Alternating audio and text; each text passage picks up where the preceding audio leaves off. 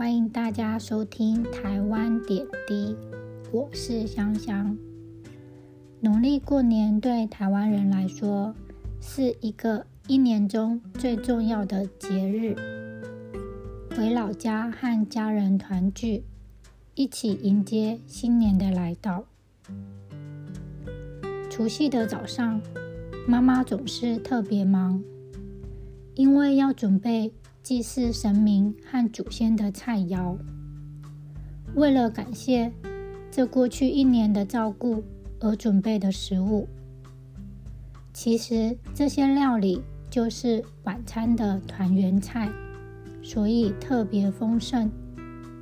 通常有鸡汤、卤猪脚、红烧鱼、萝卜糕、北港香肠、常年菜等。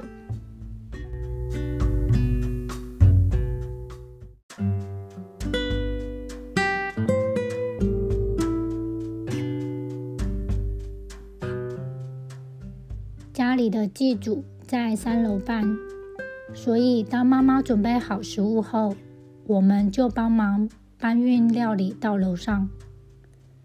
因为家里有神坛祭祀妈祖和祖先，所以除夕在家拜拜是我家里的一个习俗。除夕的早上，爸爸也很忙，因为要贴春联。把去年旧春联拿下来，换上新的，这是爸爸除夕的任务。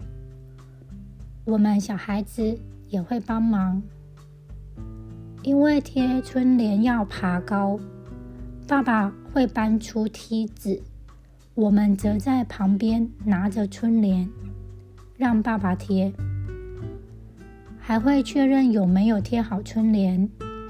确保春联没有贴歪。家里习惯每一层楼都要贴春联，所以我们从一楼开始，一层一层往上贴到四楼。